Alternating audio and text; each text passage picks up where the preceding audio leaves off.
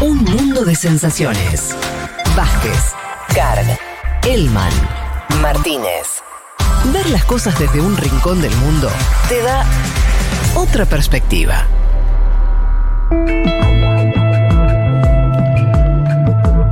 Bien, 13.38 en la Argentina, seguimos con eh, este programa de un mundo de sensaciones y vamos a tocar un tema del cual venimos conversando, que es la situación política en Chile en estos momentos, ya con el gobierno de Gabriel Boric en funciones. Hace tiempo para ello nos comunicamos con eh, Gonzalo Winter, que es diputado de Convergencia Social. ¿Cómo estás, Gonzalo? Te saluda Juan Manuel Carga, acá hay todo el equipo de, de Sensaciones. Hola, Juan Manuel. Mucho gusto. ¿Cómo estás? ¿Todo bien? Bien, bien, bien. Con, con energía, aún. Con, energía aún, lo cual es mucho decir, claro. Eh, justo, mira, hoy, hoy leí un medio colombiano, semana, eh, empiezo por ahí, porque también tiene que ver mucho con la percepción que se tiene de afuera, de Chile y del gobierno de Boric, y también sobre las construcciones, Gonzalo. Y ponía, mira el título, te, lo digo, no sé si lo viste o no lo viste, dice el título, se desploma la aprobación de Gabriel Boric. Su gobierno va en caída libre. Eso dice Semana, que es un medio de, la derecha colombiana. ¿Cómo, ¿Cómo, están viendo ustedes esta, no sé si críticas, pero este posicionamiento que hay en alguna parte de los medios concentrados latinoamericanos de que se está erosionando la, aceptación del gobierno de Gabriel Boric? No, es una, es una forma de presentarlo eh, de manera completamente desproporcionada.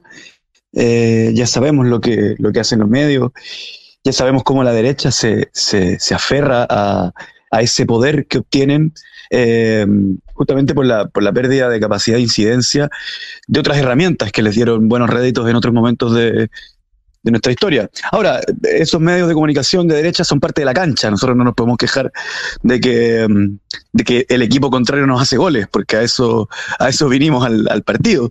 Eh, es desproporcionado, pero está sostenido en una, en una realidad que es que el gobierno de Gabriel Boric en las primeras semanas pierde algunos puntos de aprobación eh, no es caída libre, pierde como 10 puntos de, aprobación y sube eh, unos 5 en rechazo, pero también hay que aclarar que eh, tiene que ver en primer lugar con, no necesariamente con gente que votó por él, ¿ya? y en segundo lugar que no es no es usted aprueba que Boric sea el presidente. La pregunta en la que se derrumba es, ¿usted cree que en este mes lo ha hecho bien?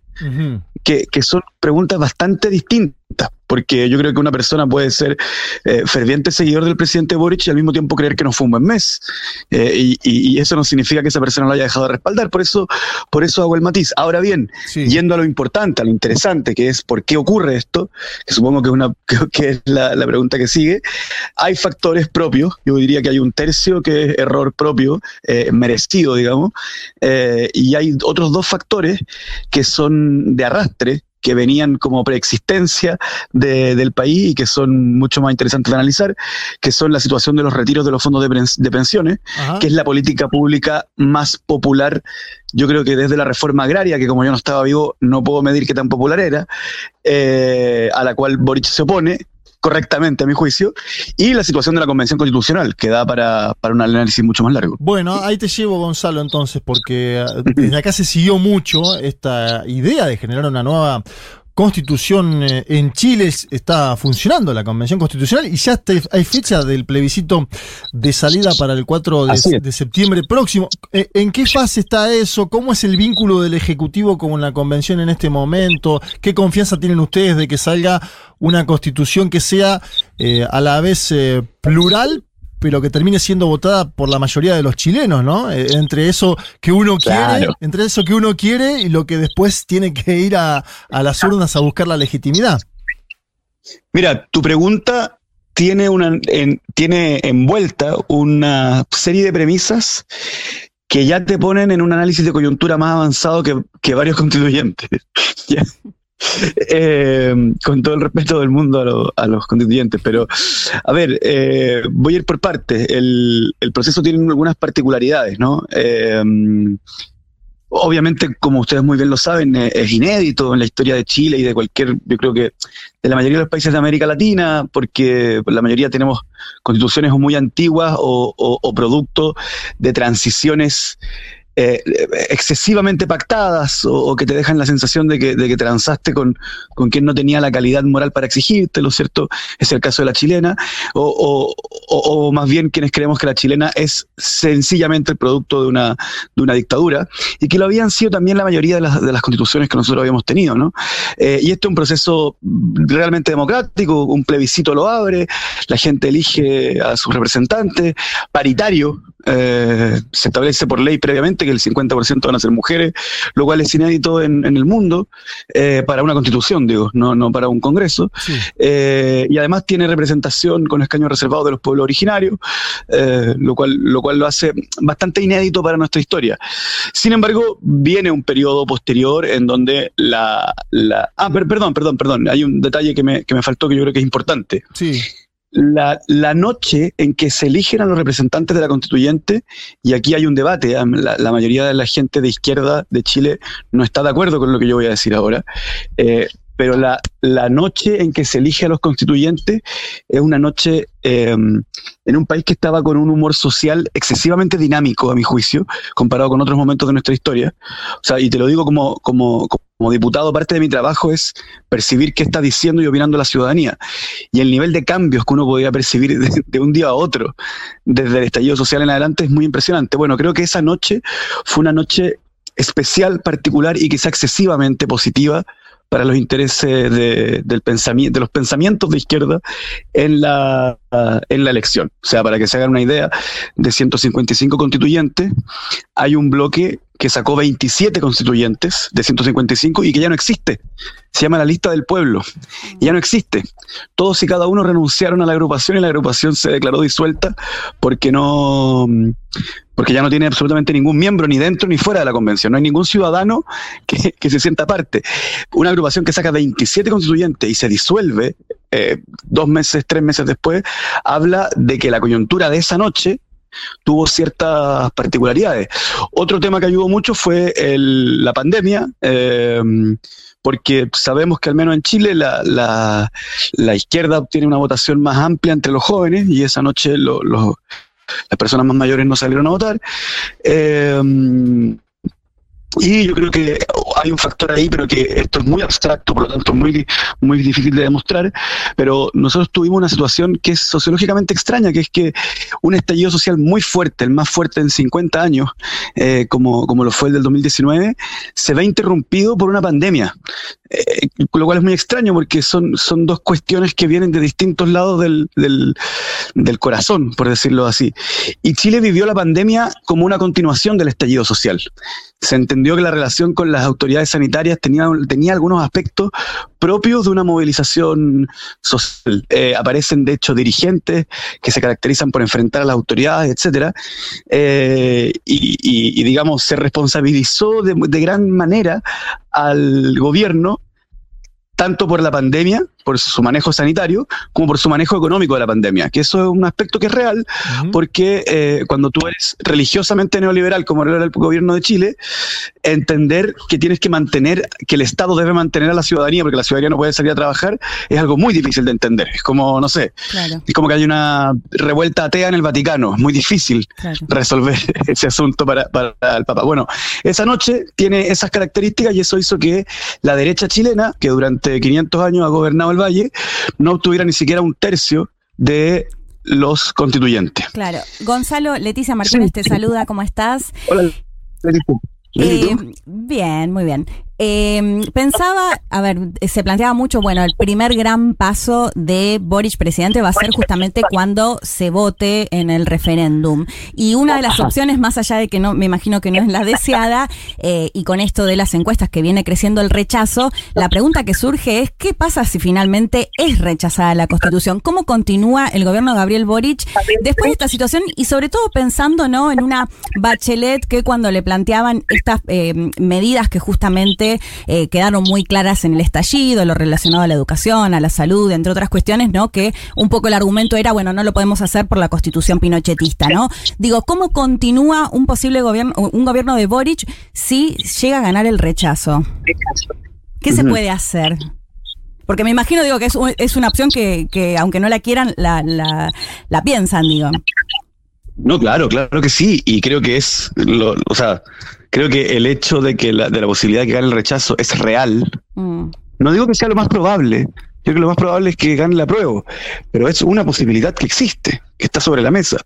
Eh, y que tiene que ver, a mi juicio, también con, una reacción del conservadurismo de la derecha muy inteligente, muy inteligente para presentar la mayoría de las discusiones como discusiones apocalípticas, catastróficas, en donde se destruye el país que hemos construido, y también de errores muy profundos de parte de la convención, que pasa de ser una institución soñada a una institución real, tangible, con seres humanos, mm. y ustedes y yo sabemos que los seres humanos somos, mucho peores de lo que, de lo que uno puede, de, lo que uno puede soñar o idealizar. Y, aquí viene mi, mi, crítica. Yo creo que gran parte de la constituyente eh, se excede en, o sea, calibra mal el ímpetu refundacional de Chile Mm. Eh, y lo sitúa en el humor social del 2019, cuando estamos en el 2022, en donde hay otra situación. Y eso hace que, a mi juicio, no se dé exactamente la promesa o, que alguna gente sienta la promesa incumplida. ¿Por qué? Porque la constitución que teníamos era una constitución nítidamente de derechas, pero era de derechas en el sentido de que protegía en exceso el statu quo justo después de que Pinochet había hecho un statu quo proclive a las ideas del neoliberalismo. Pero la constitución que se está construyendo, algunas personas sienten que no solamente permite el debate democrático, sino que por el contrario lo vuelve a clausurar, pero lo clausura por izquierda. ¿Ya? Eh, estableciendo en la Constitución cuestiones que son, eh, digamos, que podrían ser materia de ley y que uno podría entregarle al país para que, para que las debata. Están cerrando el, sistema de salud. Eh, por ponerle un ejemplo, en materia de, relaciones internacionales, el artículo hace poco aprobado dice específicamente que las relaciones con América Latina deben ser prioritarias al resto del mundo. Yo estoy de acuerdo con eso. A mí, me, a mí yo, yo no votaría por un candidato presidencial que no diga eso, pero es necesario tener ese debate en la Constitución quién sabe, dice además del Caribe. ¿Es, Jamaica más importante que España? Bueno, no sé, eh, pero es un debate que para, para qué tenerlo, lo podríamos tener después, no es necesario tener la constitución. Ahora, siendo la pregunta, eh, ¿percibe la gente una ligazón entre el gobierno de Boric y eh, la constituyente sí, la percibe, porque obviamente Boric es considerado un eh, gobierno de izquierda y la constituyente es considerada un espacio en donde las ideas de izquierda son las que avanzan mm. y, y esas ideas la gente las conoce justamente por la erupción del movimiento social hace 10 años que lideraban Vallejo, Boric y Jackson, que son quienes están en el, en el gobierno. Entonces, la idea de una salud para todos, y etcétera, etcétera, etcétera, son ideas que, que muchas personas por primera vez se la escucharon a quienes hoy día son ministros, por lo tanto, están absolutamente vinculados. Pero además hay una determinación de parte de la derecha de vincular las dos cosas. Entonces, cada día que la constituyente saca una saca un artículo nuevo que no les gusta, ellos inventan una versión apocalíptica del artículo, entonces dicen esto, con esto Chile se acaba, con esto Chile se acaba, sacaron un artículo y, y, no te lo ponen, dicen, les queremos contar que hoy día la constituyente ha sacado un artículo en donde la cordillera de los Andes no va a existir más eh, y va a estar prohibido hablar en castellano. Entonces la gente se alarma y dicen, le queremos decir al presidente Boric que no vuelva a hacer eso. Yo le dice, pero ¿por qué le está hablando a Boric? Pero bueno, les funciona ahí muy inteligentemente porque eh, vinculan absolutamente la convención con el gobierno. ¿Se puede seguir gobernando si la constitución se rechaza? Sí, se puede, pero va a ser un revés importantísimo para el gobierno, del cual vamos a tener que hacernos cargo como sector, porque además, eh, como sector también impulsamos la necesidad de un, de un debate constituyente, impulsamos el acuerdo, muy fuertemente impulsamos el acuerdo que dio pie a que exista esta, este proceso constituyente. Por lo tanto, eh, como gobierno, y aquí lo digo también como militante de un partido de gobierno de convergencia social, tenemos que ganar ese plebiscito y tenemos también que eh, salir a, enfrentar la, maquinaria mediática de la derecha, pero también tenemos que entender que no tenemos que enfrentar el proceso constituyente como quien enfrenta... Em, su propio cumpleaños, o sea, un espacio para pasarla bien, sino que lo tenemos que enfrentar como una campaña electoral en donde los votos se cuentan.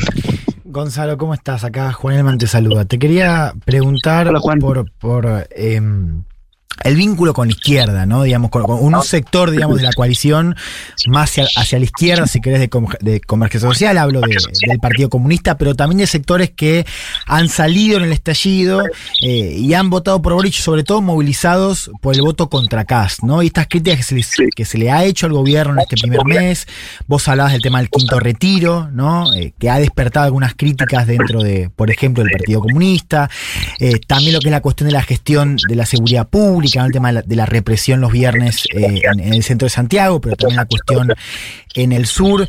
Así como balance, ¿vos cómo, cómo evalúas lo que ha sido la recepción, si querés, eh, de este primer mes desde estos sectores que han tomado un poquito de distancia quizás? Eh, buena pregunta. La verdad es que ese problema, que era uno de los problemas más importantes que yo preveía para el gobierno, ha estado bastante tranquilo durante este mes. O sea, dicho, dicho de otra forma, el, el, en general a nosotros siempre nos pasa lo mismo. Cuando, cuando la derecha nos está pegando muy duro, nuestro flanco izquierdo baja un poco la intensidad. Eh, eso, eso es así. Porque, porque, y eso tiene que ver con una explicación un poco más enredada, pero nuestro flanco izquierdo es, es particularmente inorgánico. Eh, no digo que no existan orgánicas, pero, pero la capacidad que tiene de crear opinión pública es muy superior a la que tiene de, de, militancia. Tanto así que hoy día en el Servicio Electoral de Chile no quedan inscritos partidos que estén a la izquierda de, de Apruebo Dignidad, lo que no significa que no existan informalmente. Pero ha estado un poco, ha, estado menos, menos, menos fuerte. ¿Por qué? Porque en primer lugar, el quinto retiro no es una medida que esté estrictamente relacionada con el pensamiento de izquierda. ¿Ya? El quinto, el, retiro de los fondos de pensiones es mucho más complejo y los sentimientos que provoca da para un análisis entero con un psicólogo, digamos, porque es dinero, es dinero. Es dinero en la mano. Para una persona que gana 400 mil pesos chilenos, no sé si alguien me puede hacer el cambio, eh, para una persona que gana 400 mil pesos chilenos, que un día le digan, mire, usted aprieta dos clics en una página web y le caen dos millones de pesos en su mano, es una cosa muy, muy fuerte. Entonces, no está vinculada necesariamente a una, a una idea de izquierda, a pesar de que algunos lo intentan hacer. El Partido Comunista eh, hemos tenido hemos tenido en realidad declaraciones críticas de un militante del Partido Comunista, que es un militante muy importante, que fue su candidato presidencial, Daniel Jadwe, pero se da un fenómeno bien particular, que es que no ha salido ninguno no, hay ningún militante vistoso, digamos, alcalde, concejal, diputado, ministro, que haya dicho, le encuentro razón a Daniel en esas críticas. Entonces, digamos, eso también está bajo. Lo de la represión los viernes, la verdad es que también bajó mucho porque hoy día los viernes a las protestas están llegando del orden de las 30 o 40 personas. Y cuando hay 30 o 40 personas, carabineros no intervienen. el primer viernes que tuvimos sí hubo un problema porque eh, mientras era detenido una persona se golpeó muy fuertemente la cabeza eh, y había un debate si carabineros lo habían empujado o no. Eh, y al viernes siguiente hubo, una represión importante. digo eh, no sé si fue el primero o segundo viernes que, fue del orden de las 500 personas hubo una represión como la que había antes digo por eso había una crítica a la izquierda que, si uno miraba los hechos es que no fue los viernes eso fue una, fue una particularidad que era el Día del Joven Combatiente, que es una fecha esa fue otro día, esa fue otro día, claro. Esa fue otro día. Que se conmemora con protestas desde antes, pero finalmente lo que te quiero plantear es que mm. no ese, ese flanco, que va a ser un problema dentro de los próximos cuatro años, va a ser un problema grande, mm. hoy día no está apretando el zapato de, manera tan fuerte y lo otro es que el tema de la que estábamos hablando antes, de que la constituyente en las encuestas está bajando su popularidad de manera muy, muy, muy, muy fuerte, yo diría que los sectores a la izquierda del gobierno mm. entienden a la constituyente como propia, mm. la quieren, la, la, o sea, entienden que en el problema entre la constituyente y la derecha, la constituyente está, es, el bando al que ellos apoyan.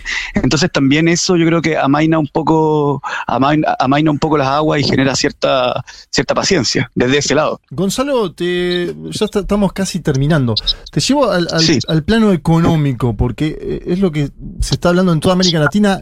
Todos los gobiernos se enfrentan al mismo problema, que es un aumento de la inflación, la carestía eh, de, los, de los precios en el supermercado, salarios que no llegan a esa, bueno, a, la, posibilidad de acceder a, productos básicos como antes, alquileres, etcétera, etcétera. Hay un aumento grande. En Chile se está viendo esto y, obviamente se vincula a esto que vos mencionabas antes, el tema de las AFP, la posibilidad de acceder a, ese dinero. ¿Ustedes están planificando medidas económicas en el, corto y mediano plazo como para paliar esta crisis eh, económica que vive toda América Latina? Sí. Bueno, eh, es una pregunta súper súper interesante porque la inflación se está viviendo en toda América Latina, pero en Chile tenemos una pequeña particularidad que nos distancia mucho de Argentina, que es que en Chile la gente no sabe lo que es la inflación. Claro. Porque, porque yo, yo recuerdo, esto lo he discutido con, compañeros de, militantes argentinos, hace más de 10 años recuerdo haber tenido esta conversación que yo les decía, me mandan debates, programas de televisión, paneles sobre política argentina, y todo el mundo habla de economía. Y yo les decía, en Chile se puede ser un político destacado durante 10 años sin haber hablado de economía una sola vez. Eh, no estoy diciendo que en Chile no haya economía, estoy diciendo que eh, había tal consenso y ese consenso funcionaba de tal forma que no era necesario. Nosotros hemos tenido una inflación debajo del, del o sea, el IPC, que es la forma en que lo medimos, debajo del 2% durante o máximo 3 durante toda mi vida adulta. Yo no, no hoy día estamos en 9,4 yo eso yo nunca lo he visto. La última vez que ocurrió eso fue pongámosle 1982, para que se hagan una idea. Entonces, eso, eso, eso enreda mucho el debate porque la gente no entiende quién está inflando los precios. Entonces le dicen, Boric, baje los precios. Eh, hace poco vi una persona que, que, tuvo algo, que alguna vez fue candidata a algo que decía, la inflación es una, una más de las trampas de la, de la constitución de Pinochet. Imagínense. Entonces, eh, hay, hay, hay, un, hay una ciudadanía que está un poco perpleja ante esta situación. Y ahí eh, el gobierno está implementando un plan que, tiene mucho dinero, que se llama Chile Apoya, y que tiene que ver principalmente con reactivación de la economía post pandemia, en donde se inyecta dinero muy, muy distribuido a sectores que quedaron especialmente rezagados, pero que pueden seguir andando, ¿no? Eh, cultura, turismo, eh, gastronomía, emprendimientos femeninos, eh, y así sectores que fueron, ojo, no, no es sectores ideológicamente afines, es sectores que quedaron especialmente rezagados por la pandemia, pero que tienen potencial para seguir andando una vez que se ponga la, inyección de plata. Y ahora lo que se está debatiendo, que yo creo que deberían venir anuncios la, semana que viene, es eh, subsidiar la canasta básica para, enfrentar desde los más pobres el, alza de precios, cosa que tampoco la habíamos visto nunca en Chile. Claro. Bueno, Sí, sí, no, no. Eh, y me imagino que también la discusión del IVA estará dando vueltas como, como en tantos otros. Somos, somos el meme del perrito chiquito y el perrito grande. Acá ya naturalizada la inflación. No, que en Argentina, claro, lo que dice Leti es que por haber. Vos ibas a Chile a comprarte un completo, volvías a Chile un año, dos años después y te salía lo mismo. Exacto. Y, ahora eh, las complejidades de, todos nuestros países, con el sumado a lo que está pasando en Ucrania, dispararon los precios en general. Gonzalo, eh, ¿siguen haciendo el podcast? Con, sí, claro, con Diego. Claro, con Diego. Eh, sí, estamos, oyente, oyente de este programa. Y además, el, el, el título del podcast eh, adquiere valor cada día. El, podcast se llama Ya no somos igual. Sí, por la canción de dos eh, minutos, ¿no? Por la canción de dos minutos. Claro, o sea, está inspirado en la, la canción de dos minutos dice ya no sos. Nosotros decimos ya no somos, o sea, nos ponemos del lado del, del, malo en esa, en esa canción, haciendo un poquito el juego de que no puedes creerte que eres, son dos jóvenes rebeldes, si es que son dos diputados que reciben un sueldo del Estado para hacer política. Eh, pero ahora que somos dos diputados oficialistas, la cosa ya es un escándalo. Eh, con, con respecto al que ya no somos realmente igual que que cuando desarrollamos originalmente nuestra, nuestras ideologías. Bueno, esperemos que no terminen como el Carlos de la canción, ¿no? Que efectivamente. No, mira, la mataste. Una- que, una bala, que una bala espera por él. No, no, no, no. Gonzalo Winter. No, eso, eso, eso es, es una humorada, por supuesto. eh, Espero que yo entiendo que los auditores, los auditores de este programa tienen Sí, sentido del humor, me dijeron. Sí, Gonzalo, de hecho el diputado Ibáñez nos confesó que es oyente de un mundo de sensaciones, así que esperamos Sí. que Gonzalo alguna vez nos escuche también. No, yo lo he escuchado, pero, pero por insistencia fuerte de Diego, que, que más que oyente es como fanático. Es nuestro embajador, es nuestro embajador en Chile, ¿no? No lo queríamos hacer público, pero bueno, ahora que lo mencionan. Bueno, Gonzalo, te mandamos un saludo grande. Gonzalo Winter, diputado de Convergencia Social. Eso. Un placer. Un abrazo, muchachos, y espero haber podido aportar en algo. Nos Sí, vemos. claro que sí. Hablamos pronto, Gonzalo. Abrazo grande.